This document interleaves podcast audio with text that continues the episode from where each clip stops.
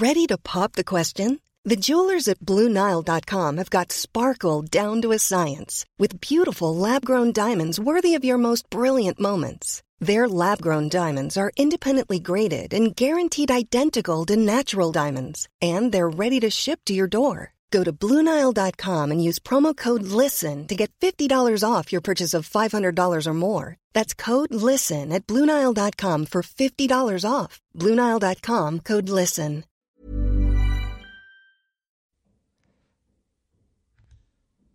Bonjour à toutes et à tous, merci pour votre fidélité au podcast Conflit. Nous allons évoquer cette fois-ci l'OTAN, l'OTAN, l'organisation du traité de l'Atlantique Nord qui a été créée au début de la guerre froide pour protéger l'Europe de l'Ouest d'une attaque du monde soviétique et qui, évidemment, avec la fin de celui-ci, a dû se transformer.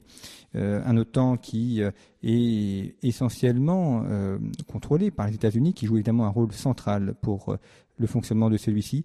Pour en parler, je reçois Olivier Kempf. Bonjour. Bonjour. Merci d'avoir accepté l'invitation de conflit. Vous êtes chercheur associé à l'IRIS. Vous êtes également le directeur de la lettre stratégique La Vigie, que l'on peut retrouver sur le site lettrevigie.com. Et vous êtes l'auteur d'un ouvrage sur l'OTAN, l'OTAN au XXIe siècle, paru aux éditions Le Rocher, ouvrage volumineux qui présente bien toutes les facettes de l'OTAN.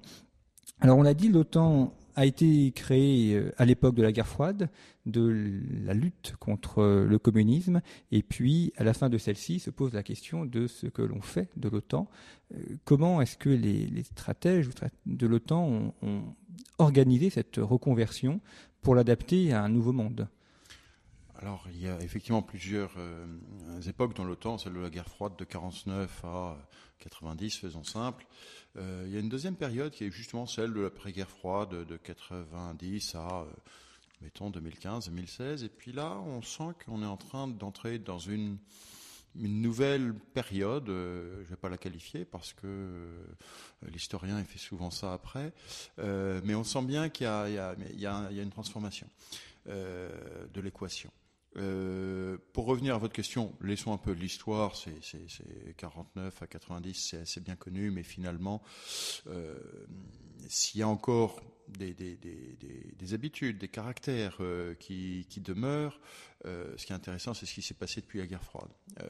L'OTAN, l'Alliance Atlantique. Alors il faut faire la différence entre l'Alliance Atlantique, qui est l'organisation internationale politique, et puis l'OTAN, qui est organisation, qui est stricto sensu euh, euh, quelque chose d'institutionnel et de plus militaire. Bon, cela étant, dans le langage courant, tout le monde dit OTAN, mais techniquement, il faudrait mieux parler d'alliance. Euh, L'alliance, elle avait euh, plusieurs euh, défis. Elle avait d'abord à gérer justement l'après-guerre froide, c'est-à-dire la question russe, et puis la question du pacte de Varsovie. Ce qu'on constate, c'est que le pacte de Varsovie est dissous très rapidement en 91, et donc c'était l'alliance concurrente. Et très rapidement, euh, il y a tout un tas de gens qui disent bah, euh, s'il y a une alliance de la guerre froide qui disparaît, euh, l'autre devrait disparaître. et c'est d'ailleurs un argument que les Russes utilisent toujours. Ils disent écoutez, pourquoi? Je veux dire, vous étiez utile pour la guerre froide, vous n'êtes plus utile aujourd'hui puisque le pacte de Varsovie a disparu. Mettons ça de côté, parce que finalement, euh, l'Alliance a répondu à un premier besoin qui était ceux de, des pays de l'Europe de l'Est, euh, d'abord ceux de l'Europe proprement dite, et puis ceux de pays qui ont été issus euh, de l'ex-Union soviétique, je pense aux pays baltes euh, en premier lieu, mais on va voir l'Ukraine, la Géorgie, enfin tout un tas d'autres pays qui ne sont pas dans l'OTAN, mais qui aspirent pour certains à y venir. Euh, la question était quel ordre sécuritaire dans l'après-guerre froide en Europe? Comment est-ce qu'on organise ça? Et en fait, euh, il y a eu une demande de la part de ces pays d'Europe centrale et orientale de rejoindre l'OTAN. Et d'une certaine façon, ça a été à leur demande euh, que euh, l'alliance s'est élargie. Euh, il s'agissait en fait d'étendre la garantie de sécurité américaine à ces pays-là de façon à leur garantir une sécurité vis-à-vis d'un éventuel retour russe. Donc il ne faut pas s'y tromper. C'est une demande des Européens pour l'élargissement. Il s'agissait d'organiser euh, le système euh, de sécurité européen. Vous pouvez remarquer d'ailleurs, et euh, quand vous regardez un peu les dates, l'Union européenne vient dans un deuxième temps. Euh, ils demandent d'abord la sécurité, puis après ils vont voir l'économie. Et donc euh, on a pu à un moment dire qu'il y a eu une course aux élargissements, mais en fait c'est souvent euh, l'OTAN, l'alliance, qui a donné le rythme pour cette raison. C'est d'abord le besoin de sécurité, puis après le besoin de prospérité. Et c'est pour ça qu'il faut toujours être un tout petit peu prudent quand on parle de la concurrence entre l'OTAN et l'UE. Mais venons-en. Venons-y, pardon. Euh, venons-y, parce que ça a été euh, le deuxième, je dirais, défi de cette après-guerre froide. Euh, comment est-ce que j'organise les rapports avec l'autre institution qui se met en place? Souvenez-vous, le traité de Maastricht, c'est 92, et c'est la transformation des trois communautés européennes en une Union européenne. C'est-à-dire qu'il y a d'abord un profond, je dirais, élargissement institutionnel de la part de l'Europe, euh, transformation institutionnelle, avant qu'on aille vers l'élargissement, celui de 95, celui de 2003, etc. etc.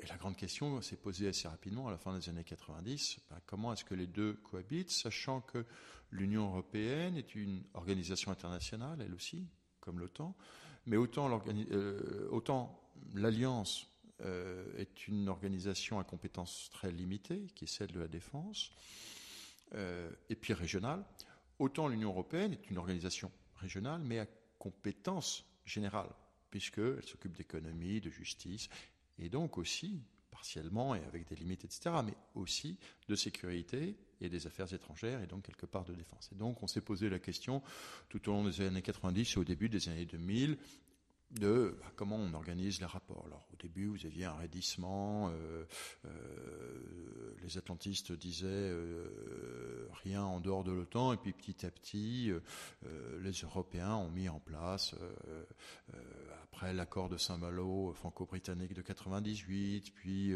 le traité d'Helsinki en 99, etc., etc., etc., un certain nombre de procédés qui font qu'aujourd'hui, on voit bien, on va y revenir parce que c'est aujourd'hui. Mais vous restons sur la période de l'après-guerre froide. Euh, finalement, sur les 25 ans, euh, OTAN et, UE ont réussi à trouver un modus vivendi qui fait qu'aujourd'hui ils sont plus en concurrence et ils collaborent plutôt.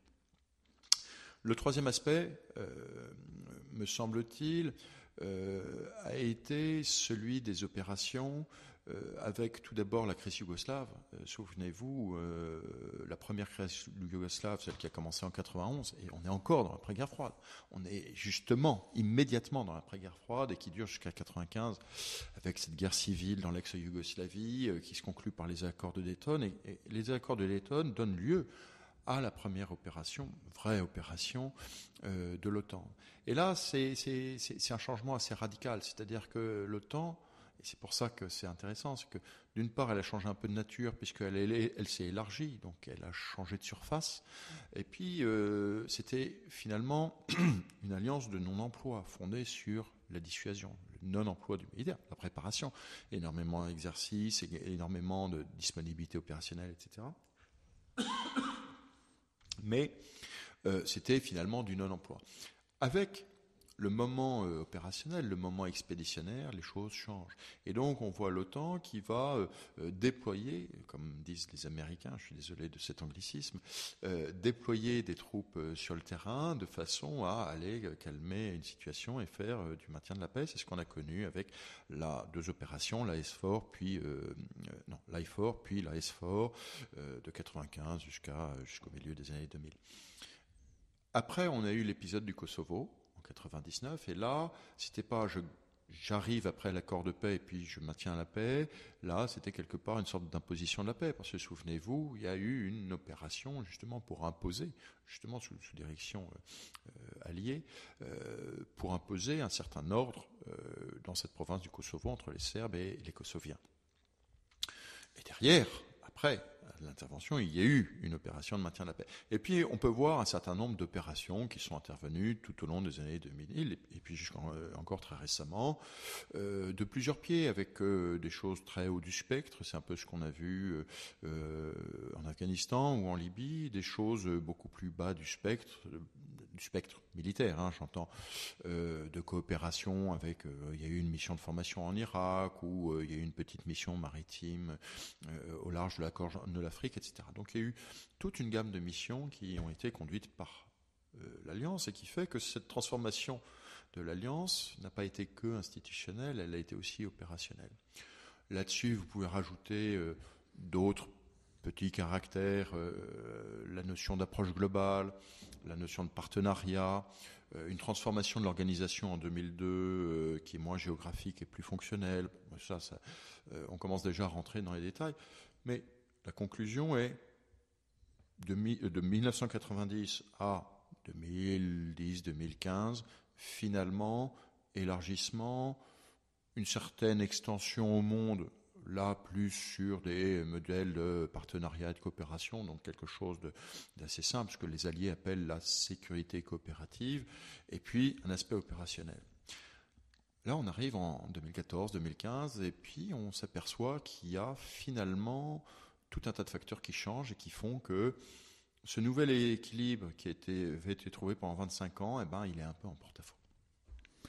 Alors, vous avez effectivement dressé le, panorama des, dernières années, Olivier Kemp, et euh, euh, la question se pose également de la présence des États-Unis. Alors, au vu de France, on a l'impression que l'OTAN, c'est le bras armé des États-Unis pour contrôler l'Europe. Et pourtant, euh, vu des États-Unis, ça paraît être euh, l'inverse. D'ailleurs, vous avez euh, dans Conflit écrit un, article sur la vision américaine et, de Trump également, où pour eux, l'OTAN, c'est un petit peu le, fardeau des Européens, parce que comme ils ne sont pas capables de se protéger tout seuls, il faut bien que les États-Unis interviennent pour les aider. il y a là une, dichotomie dans, la vision qui est assez intéressante. Alors, l'OTAN, quel est son rôle Est-ce que c'est la présence des États-Unis ou est-ce que c'est des Européens capables de se défendre? Alors c'est là où il faut se déprendre, mais c'est le géopolitologue et c'est pas un conflit que je l'expliquais. Euh, il faut décentrer le regard, il faut essayer de se mettre à la place des autres. Euh, et nous avons, nous, Français, une lecture euh, très nationale, pas simplement gaulienne. Ça, reste la posture gaulienne, non, mais la posture gaulienne a été, je dirais, une incarnation, mais de quelque chose d'assez profond et d'une lecture souveraine euh, très souveraine euh, des relations internationales, finalement très classique. C'est-à-dire que nous avons encore une lecture de souveraineté, d'indépendance nationale, ce qui explique d'ailleurs euh, l'emploi de nos forces. mais ça, c'est finalement encore l'exception française. C'est-à-dire que quand vous regardez les Européens, je ne me pose même pas la question des Américains, regardons les Européens, l'alliance, l'OTAN, c'est d'abord un outil des Européens. Alors je m'explique et, quand vous allez aux sources de l'histoire de 48-49, de quoi s'agit-il? Il s'agit euh, d'éviter 17, il s'agit d'éviter 19 et il s'agit d'éviter 41. Je m'explique. 17, pourquoi? Bah Parce que c'est l'entrée très tardive des Américains dans la Première Guerre mondiale. 19 et 20, c'est la non-signature, la non-ratification euh, du traité de Versailles par le Congrès et donc à nouveau un isolationnisme. Et 41, euh, c'est une entrée là aussi très tardive euh, des États-Unis dans la guerre, qui du coup ne doivent venir en Europe que très tardivement, avec énormément de difficultés pour bah, traverser l'Atlantique, parce que la géographie fait que entre nous et les Américains, il y a quelque chose qui s'appelle l'Atlantique et c'est large, c'est profond, enfin c'est compliqué. Ce qui explique d'ailleurs euh, l'importance de l'île Angleterre, ce qui explique euh, le débarquement euh, au Maroc, puis l'extension, etc., etc. Je ne vais pas vous refaire. Mais toute l'histoire de la, fin de la Deuxième Guerre mondiale est celle de comment est-ce qu'on fait arriver des renforts américains en Europe pour bouter l'ennemi qui est, lui, en place sur le continent, pour le bouter jusque sur ses bases. Et donc, en 1949, on se dit, on va pas recommencer. On tire les enseignements de l'histoire du coup, on fait en sorte que les Américains soient là de façon permanente. Et donc, fondamentalement, c'est la leçon des deux guerres mondiales, et les Européens tirent la leçon des deux guerres mondiales et disent, écoutez, finalement, comme on partage les choses, et comme finalement, si jamais il y a une guerre, vous allez venir avec nous, ben venez dès le temps de paix, et comme ça, eh ben, les choses seront plus faciles. Et c'est ce qui a été fait. Parce que pendant la guerre froide, vous aviez 300 000 ou 400 000 GI qui étaient en Europe. Et le but du jeu, c'était quoi? Il était double. Il était d'une part de favoriser, d'un point de vue militaire, cet engagement, la tête de pont, si vous voulez, des forces américaines en Europe. Première chose. Vraie raison technique, militaire, et c'est pas pour un hasard si l'alliance est une, euh, une alliance militaire. Mais aussi, il y avait un aspect politique. Et vous allez voir, on va le retrouver de nos jours. L'aspect politique, c'est que vous avez, avec 300 000 GI, vous avez 300 000 finalement otages. C'est-à-dire que s'il y a une guerre, ils vont mourir. Mais s'ils meurent, vous déclenchez automatiquement l'engagement des États-Unis dans la guerre. Voyez? Et, là, on passe au niveau politique, c'est-à-dire que on force le non-isolationnisme des Américains. Donc ça, c'est pour ça que c'est très important. Et donc, les Européens, ils ont toujours insisté pour qu'il y ait énormément de présence, et c'est pour ça qu'ils ont dit, écoutez, on fait une alliance, vous venez en Europe, mais d'ailleurs, on vous donne les clés du camion. En clair, vous construisez le camion, et on vous donne les clés du camion. Alors nous, Français, on dit, ah bah oui, mais euh, c'est un outil des Américains. Non, non, non. C'est les Européens qui demandent aux Américains de venir et qui disent, bah, pour que vous veniez, on vous donne euh, la direction de l'affaire. Et finalement, mettez-vous à la place des Américains, c'est assez logique. Et là, vous avez cette espèce de débat qui va commencer dès la guerre froide des années 60, celui du partage du fardeau, vous avez mentionné le mot, que Trump, puisque vous me parlez de Trump, euh, que Trump pousse, euh, si vous voulez, encore plus fort, qui est de dire, écoutez, vous êtes bien gentil, mais je vous apporter ma garantie, mais du coup, vous ne dépensez pas vous, les Européens, en matière de défense. Regardez les budgets. Moi, je suis à 3% de PIB. Vous, vous êtes en moyenne à 1,2. C'est pas sérieux. Et donc, il faut que vous payiez plus. La question est que Trump n'est pas le premier à le dire. George Bush Jr., euh, George W., à la fin de son mandat, sur son onzième mandat, disait disait déjà ces choses-là euh, aux Européens. Obama n'a cessé de le dire. Dans son fameux interview à The Atlantic, Obama dit quelque chose que j'avais écrit dans les articles. On m'avait un peu tiré l'oreille. Non, tu peux pas dire ça. mais les Européens sont des passagers clandestins. C'est-à-dire que, bah voilà, je veux dire, on est à bord du bateau, et puis vous payez tout, et puis moi je paye rien. Voilà, je suis un passager clandestin. Vous êtes des passagers clandestins de la défense et de la sécurité européenne. D'ailleurs, nous les Français, on ne cesse de le dire. Écoutez, on n'arrête pas d'être en opération partout, et vous les Européens, vous venez jamais. Les, les Américains nous disent la même chose. Obama l'a dit ouvertement. La seule différence avec Trump, c'est que Trump, tout le monde dit, ce gars-là, il est fou. Voilà. À mon avis, il n'est pas fou. Mon avis, il, euh, il a été éduqué dans le milieu de l'immobilier new-yorkais, qui est un milieu extrêmement brutal, avec des, systèmes de négociation qui sont extrêmement brutaux, extrêmement directs, etc. Donc il arrive avec cette logique-là de négociation.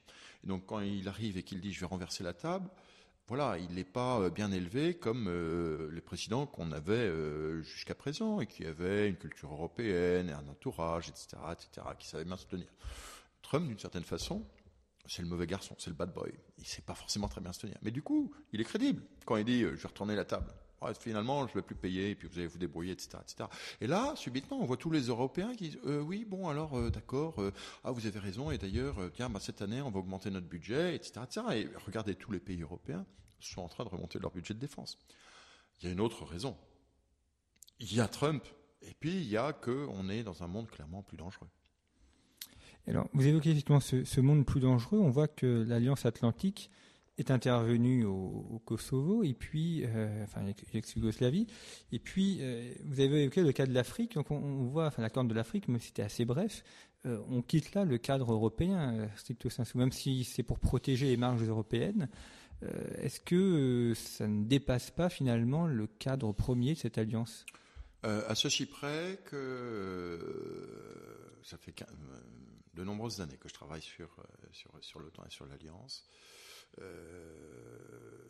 L'OTAN n'arrive pas à prendre pied en Afrique. Voilà.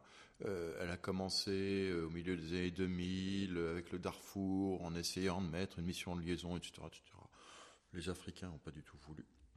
Euh, ce qui s'est passé au large de l'Afrique, oui, vous avez une petite euh, mission, euh, comment elle s'appelait, Unified Protector, mais finalement, elle n'a pas fait grand-chose et les Européens ont été beaucoup plus efficaces. Et pourquoi ils ont été beaucoup plus efficaces? C'est qu'ils avaient une mission en mer qui était Atalante et en même temps, ils avaient deux missions à terre, dont une mission d'aide de justice, etc. C'est-à-dire qu'il y a un traitement beaucoup plus global.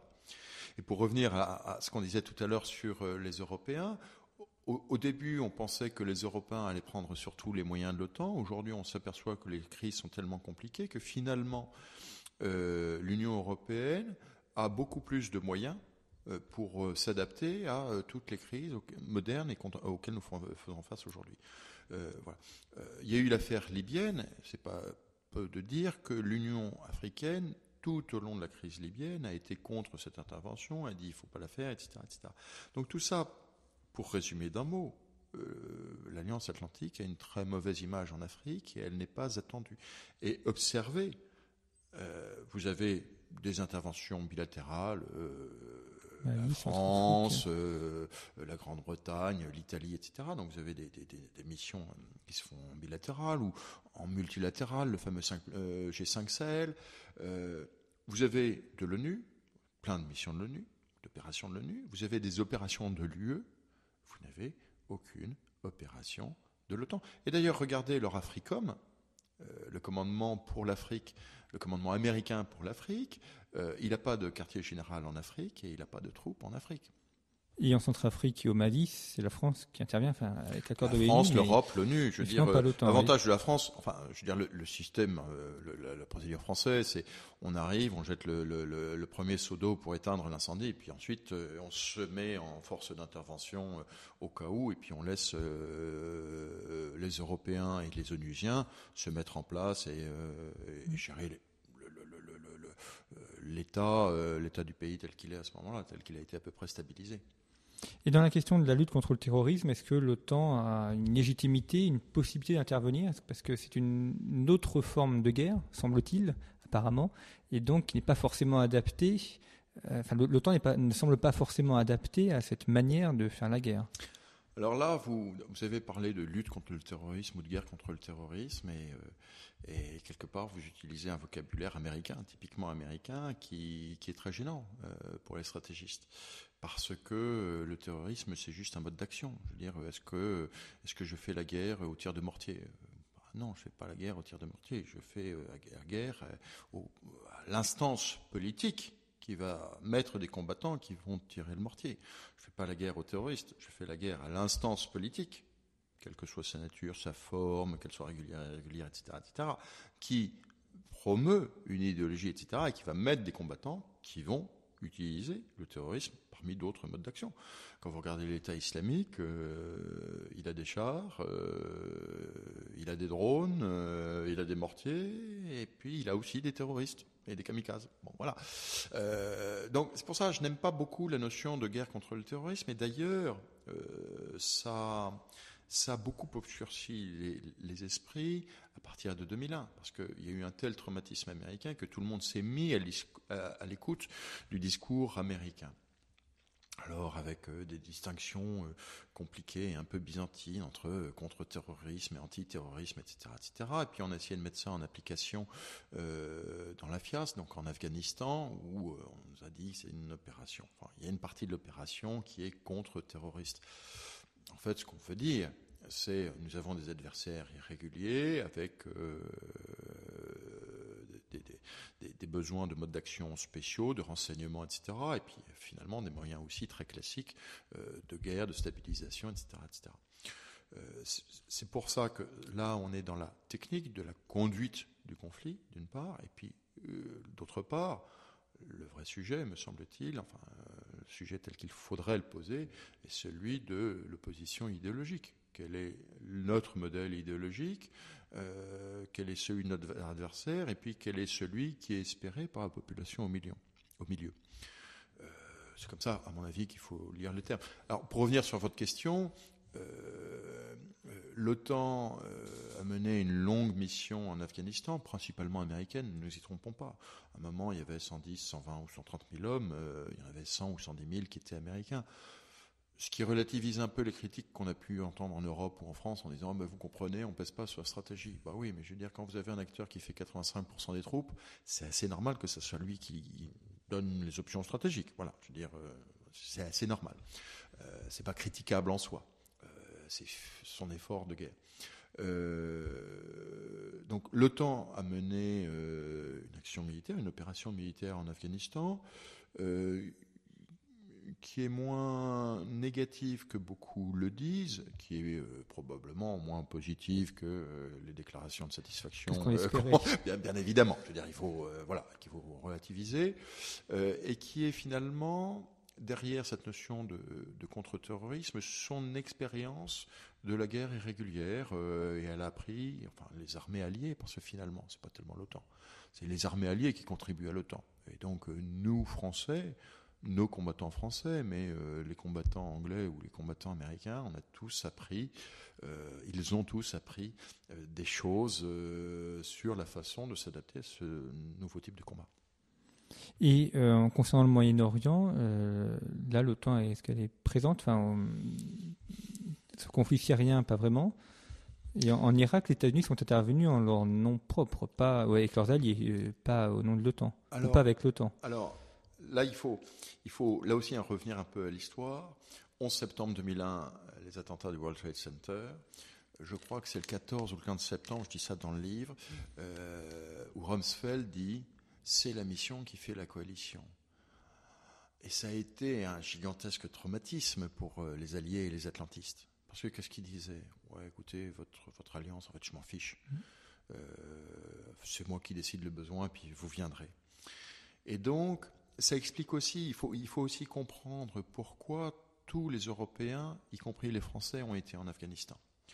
On a été en Afghanistan pour marquer notre soutien politique aux Américains qui avaient été durement frappés avec le 11 septembre et pour dire on est avec vous et donc de la même façon que vous êtes venus pendant les deux guerres mondiales, nous vous soutenons dans votre effort de guerre. Voilà. Faut pas l'oublier parce que c'est quand même ça qui a forcé les décisions des Européens. Une, une, fois que, que, vous avez dit ça, vous vous apercevez que derrière, euh, l'alliance a une grande utilité, c'est-à-dire que elle a cette habitude de l'interopérabilité des états-majors, des procédures, des gens qui travaillent ensemble, etc. C'est extrêmement utile. La FIAS, donc l'Afghanistan, en 2001, euh, c'est d'abord une mission qui est ONU. Elle ne passe sous couvert autant qu'en 2003, parce qu'on sait que là, pour le coup, l'organisation militaire va se mettre en marche, va appliquer les procédures, va organiser les choses, les relèves, etc., etc., va faire que ça va être dans l'ordre. Euh, ce qui s'est passé au Moyen-Orient, pour la première guerre d'Irak, enfin la première guerre d'Irak, enfin bon, la guerre d'Irak de 2003, voilà, euh, les Américains ont dit on fait ça tout seul. Euh, L'OTAN n'est pas intervenu, est intervenu un peu après avec une petite mission de formation, mais après la guerre. Euh, et aujourd'hui, l'OTAN n'est pas directement là.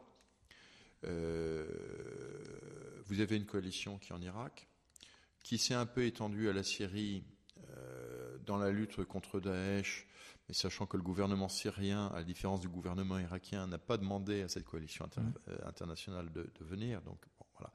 Euh, vous avez euh, un certain nombre de petites missions otaniennes qui sont en Turquie, au sud de la Turquie, avec des batteries patriotes anti-aériennes qui sont placées pour protéger la frontière de la Turquie, mais là on reste voilà, je veux c'est limite du Proche-Orient et du Moyen-Orient, mais voilà, on est à la limite, mais on n'est pas sur le théâtre de guerre euh, du Moyen-Orient. Et puis voilà.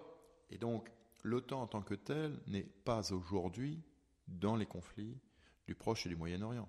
Et disons les choses, pour l'instant, on ne voit pas d'acteurs local qui l'appellent. Et on ne voit pas d'acteurs occidentaux qui disent aujourd'hui, tiens, ben, on va prendre l'OTAN parce que c'est plus pratique. Alors, l'OTAN, aussi, en termes d'armement ou d'hommes, euh, combien ça pèse exactement? Enfin, ça, dépend des missions parce que c'est variable, mais euh, il y a une part fixe et puis après des hommes qui se rajoutent en fonction des besoins? Euh, bah, Je ne sais pas très bien. je m'entends. L'OTAN, finalement, n'a pas de moyens propres. C'est une organisation internationale. et donc avec un consensus absolu. Vous n'avez pas de règle de la majorité à l'OTAN. Toutes les décisions se prennent à 28. Euh, et finalement, ce sont toujours les moyens des États qui sont mis à disposition de l'organisation. Donc, quand vous partez dans une opération, je parlais de l'Afghanistan, j'ai dit c'est monté à 140 000, mais je vous ai dit tout de suite, ouais, mais sur les 140 000, il y avait 110 000 Américains. Donc, il y avait une étiquette OTAN, mais finalement, c'était d'abord des Américains. Donc, euh, est-ce que ces 110 000, ils étaient alliés ou pas alliés? Euh, allez savoir. Aujourd'hui, vous avez deux choses finalement. Vous avez d'une part ce qu'on appelle la structure de commandement, c'est-à-dire les, les, états-majors qui permettent justement à fabriquer cette interopérabilité dont je parlais euh, à l'instant. Aujourd'hui, l'ensemble de la structure de commandement doit compter 12 000 hommes à peu près. En théorie, il y en a un peu moins en pratique parce que voilà, qui sont là aussi des officiers, des sous-officiers, des soldats qui sont envoyés par les nations à tel poste, à tel poste. Bon, 12 000 hommes, c'est rien. Enfin, c'est rien. C'est beaucoup, mais c'est pas. Et ensuite, sur les opérations, eh bien, on revient à ce que je disais. Euh, autant il y avait une époque, euh, par exemple au milieu des années 2000, où l'OTAN avait une opération en Bosnie, elle avait une opération euh, au Kosovo, elle avait une opération maritime en Méditerranée, elle avait une mission en Irak, elle avait un bureau de liaison au Soudan ou avec l'Union africaine, elle avait la FIAS en Afghanistan. Si vous comptiez toutes les troupes qui portaient un badge OTAN sur l'épaule, vous arriviez à 150, 200 000 hommes.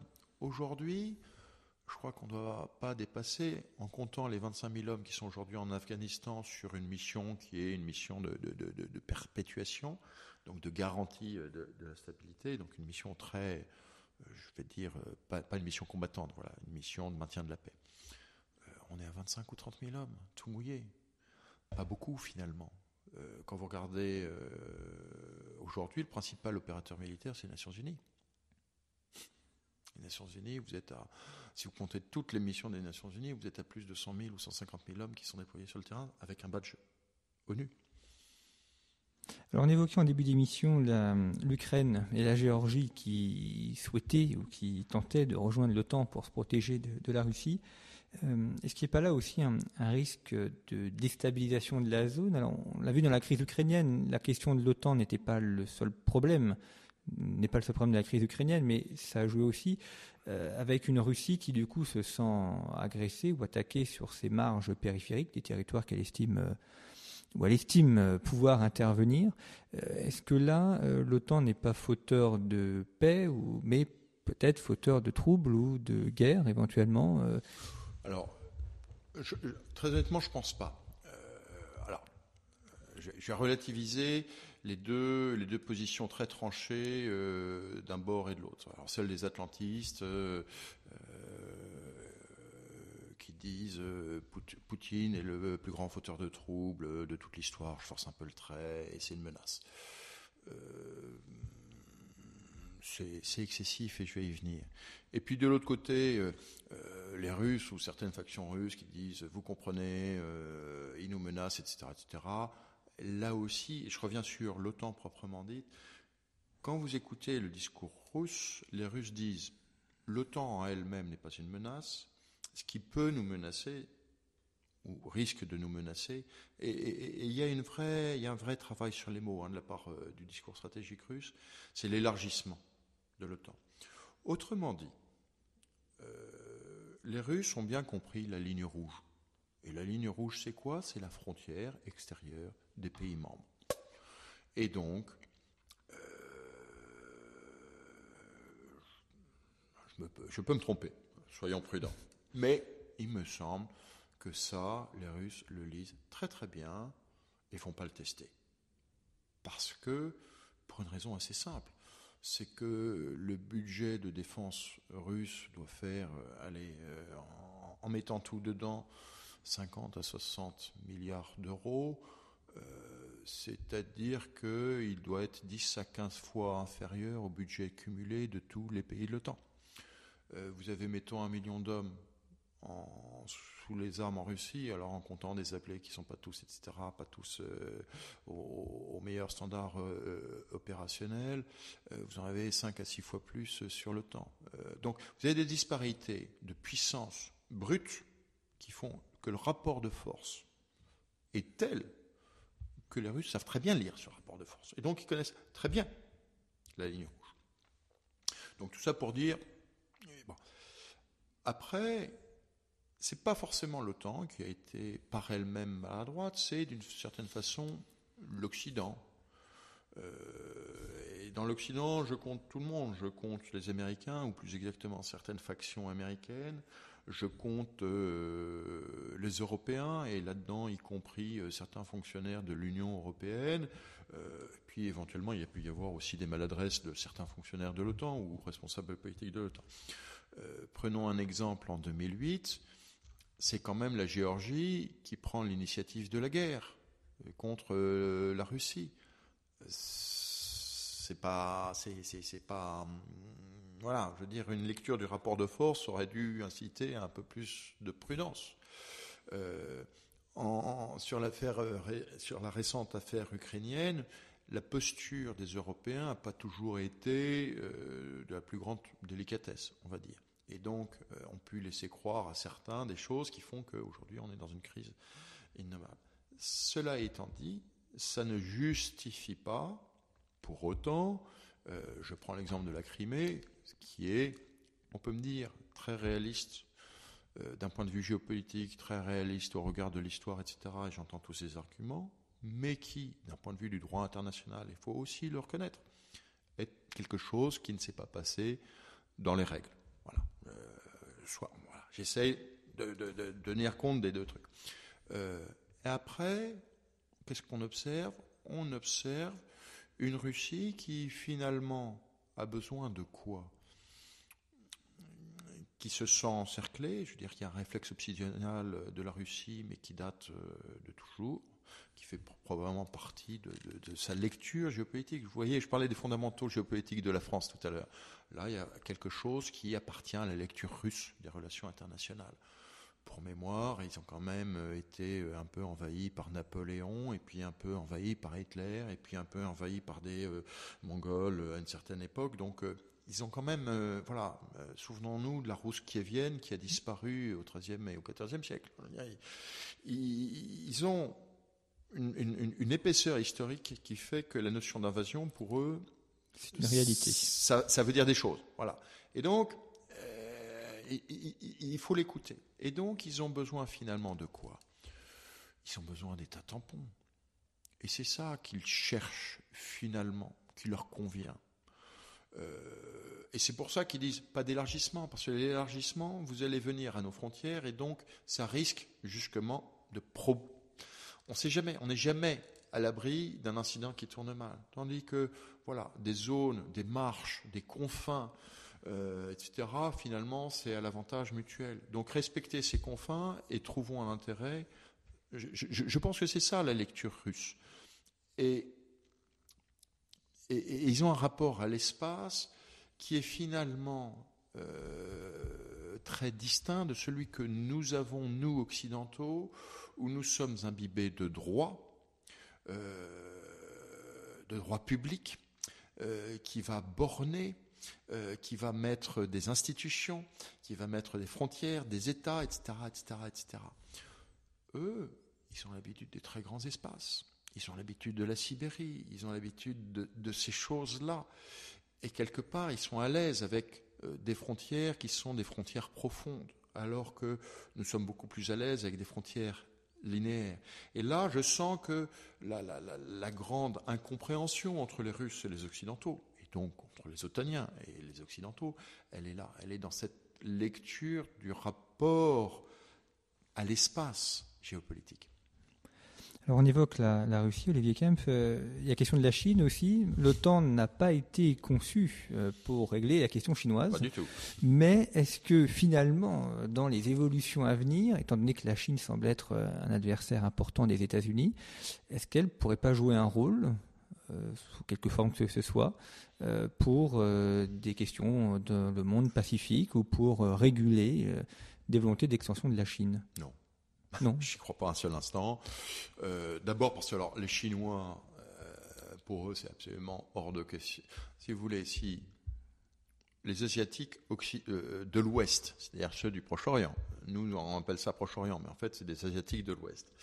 Si les Asiatiques de l'Ouest disent, écoutez, non, pas d'autant, vous imaginez que les Asiatiques de l'Est, là-bas, de tout là-bas, donc de l'extrême-orient, enfin notre extrême-orient, euh, ne demande certainement pas le temps. La Chine, son problème, c'est justement de repousser un peu au large euh, la prééminence américaine. Donc elle ne va pas faire venir un outil que, en lecture, elle comprend comme étant un outil des États-Unis. Donc pour moi, c'est absolument impensable. Et puis vu de l'OTAN, vue de l'Alliance, l'Alliance a déjà suffisamment de problèmes chez elle, à ses marges est, à ses marges sud, et puis quelque part à ses marges intérieures, ce que j'appelle moi le flanc centre, pour pas aller non plus se disperser au reste du monde. Si vous voulez, l'Alliance triomphante, gendarme du monde, ça a pu être éventuellement un, fantasme au début des années 2000. Euh, aujourd'hui, en 2017, euh, les gens sont quand même retombés sur Terre. Et justement, quand on voit des interventions récentes, euh, Libye, en Yougoslavie, la crise n'est pas complètement réglée. en Syrie, c'est pas du tout réglé du tout et, l'OTAN est impuissante ou n'intervient pas du moins. Est-ce que l'OTAN finalement sert à quelque chose et permet réellement d'assurer la paix des Européens et de régler les conflits? Alors, le temps est toujours utile, parce que malgré tout, euh, la ligne rouge dont je parlais tout à l'heure, elle est là. Et euh, j'aime bien les Russes, n'oublions pas que c'est quand même la deuxième puissance nucléaire mondiale. Voilà, je veux dire, c'est pas non plus des enfants de cœur, c'est ça que je veux dire. Je veux dire, il faut pas les diaboliser, euh, faut pas non plus en faire des anges. Euh, et donc malgré tout, la présence de l'OTAN stabilise tout un tas de choses, et notamment à l'Est. Euh, qu'on le veuille ou qu'on le veuille pas, finalement, c'est malgré tout grâce à l'OTAN que eh ben, euh, il y a tout un tas de choses qui peuvent euh, se dérouler tranquillement, avec des dialogues qui se font d'État à État, avec, voilà, je veux dire, grâce à l'OTAN, tout un tas d'acteurs savent jusqu'où ne pas aller trop loin. C'est quand même un grand gage de, stabilité. Deuxième facteur, c'est l'interopérabilité dont je parlais tout à l'heure. C'est-à-dire que l'OTAN permet malgré tout au quotidien euh, à des officiers grecs et à des officiers turcs de travailler ensemble, à des officiers euh, polonais et des officiers allemands de travailler ensemble, etc., etc., etc. Ce qui n'est absolument pas inutile. C'est-à-dire que ça produit une culture commune en pratique, des procédures communes en pratique, et donc une certaine efficacité le jour où on a besoin. Et, on ne peut pas euh, négliger ça d'un revers de main, comme certains ont pu le faire à l'époque, en disant, bon, écoutez, il n'y a, jamais de solution militaire. Il n'y a jamais de solution entièrement militaire, nous sommes d'accord. Mais l'outil militaire contribue. Parfois, souvent, euh, ça dépend des circonstances, mais contribue à la crise. Il ne peut pas être le seul euh, la seule solution de la crise, mais il contribue à la crise. Euh, regardez ce qu'on a fait avec Serval au Mali. Bah, heureusement qu'il y a une option euh, militaire pour permettre ensuite la mise en place d'une solution politique. Après, on peut, on peut la critiquer, etc., etc. N'empêche que l'opération militaire a malgré tout servi à établir des conditions politiques pour une évolution politique. Donc, je crois que ça, c'est très utile. Après, c'est ce à quoi je faisais allusion tout à l'heure. Euh, je crois que c'est la fin du temps expéditionnaire de l'OTAN. C'est-à-dire que militairement, justement, il y a de moins en moins d'opérations de l'OTAN. Parce que justement, vous avez une sorte de lassitude des Européens et des Américains vis-à-vis de l'emploi militaire. Pourquoi? Parce que finalement, nous ne savons pas euh, établir les conditions politiques de sortie de crise et, si vous voulez, ça dépasse le temps. C'est-à-dire que sur l'Afghanistan, on a grosso modo, le temps a grosso modo établi euh, des conditions de sécurité pas idéales, enfin pas, pas, absurdes. Bon, et puis on n'a pas réussi à trouver de système politique pour en sortir. Vous me parlez de la Libye. Techniquement, militairement, je suis désolé, je veux dire, l'opération elle-même en Libye est une réussite on est allé au-delà du mandat, etc., etc. Je suis d'accord, mais techniquement, militairement, ok, on est parti de Benghazi, et puis euh, les Alliés, les Français, les Anglais, les Américains, enfin Français et Anglais surtout, ne nous y trompons pas, les Émiriens aussi, on est allé jusqu'à Tripoli, et puis euh, on a mis à bas euh, le régime. La seule condition, c'est que la communauté internationale, et notamment les Occidentaux, n'ont pas été capable d'établir un système politique pour une sortie de crise. Et si vous voulez, la difficulté des Occidentaux, mais ça dépasse l'OTAN, ou alors vous me dites que l'OTAN est l'archétype des Occidentaux, ce qui est une lecture et je veux bien en discuter, mais euh, le, problème des Occidentaux, c'est qu'ils n'ont plus de modèle politique assez souple pour gérer la complexité du monde. C'est-à-dire que très souvent on dit, eh ben, je fais du changement de régime et ça suffit. Et notre expérience des 25 années passées, c'est que le changement de régime ne suffit pas. Ça a rarement marché. Pardon? Ça a rarement marché. Bah, oui, parce que euh, la vraie question, c'est que, c'est que comment est-ce qu'on fait pour admettre des diversités politiques dans des univers qui ne sont pas les nôtres? Vous parliez des Balkans. Malgré tout, il n'y a plus de guerre dans les Balkans. Vous me dites que ça n'a pas servi. Bah, il n'y a pas un grand succès politique, mais en tout état de cause, il n'y a plus de guerre.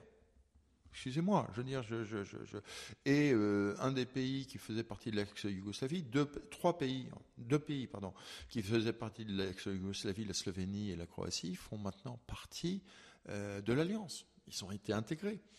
Euh, et tout récemment, attendez, tout récemment, hein, le, le, Monténégro vient de rejoindre l'alliance au dernier sommet. Donc après, le Kosovo, vous pouvez me dire, c'est un conflit gelé. La Bosnie, c'est un conflit gelé. Euh, bah oui, mais euh, comme il y en a au Nagorno-Karabakh, comme il y en a en Transnistrie, comme il y en a euh, ailleurs.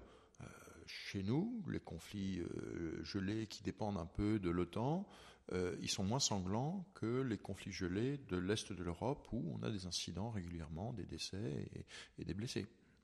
Alors, dernière question pour conclure cette émission.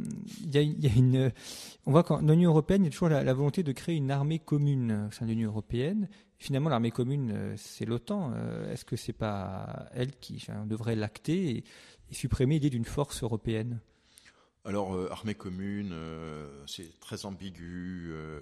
C'est très, voilà, c'est très ambigu. on a quand même le passif de la communauté européenne de défense qui justement voulait créer une armée européenne et qui a capoté justement à cause de ce transfert de souveraineté. Donc, euh, j'y crois pas, j'y crois pas un seul instant. Euh, mais pour répondre concrètement à votre question, c'est ce, je, je, reviens à la remarque que je faisais au début.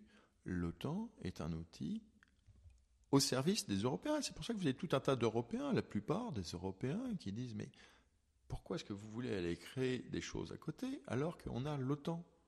Pourquoi? La plupart des Européens disent ça, allez les écouter. Ce, qu ce, que, la plupart des Français ne vont pas faire. Ils n'ont pas envie. Bien, merci Olivier Kemp pour avoir évoqué l'OTAN. Je vous rappelle donc que vous êtes chercheur associé à l'IRIS directeur de la lettre stratégique La Vigie et que vous avez publié donc un ouvrage L'OTAN au XXIe siècle aux éditions du Rocher. Et puis vous pouvez retrouver en ce moment euh, Conflit en kiosque avec notamment un hors-série consacré au pouvoir et à la puissance des villes. Merci pour votre fidélité et à bientôt pour une nouvelle émission.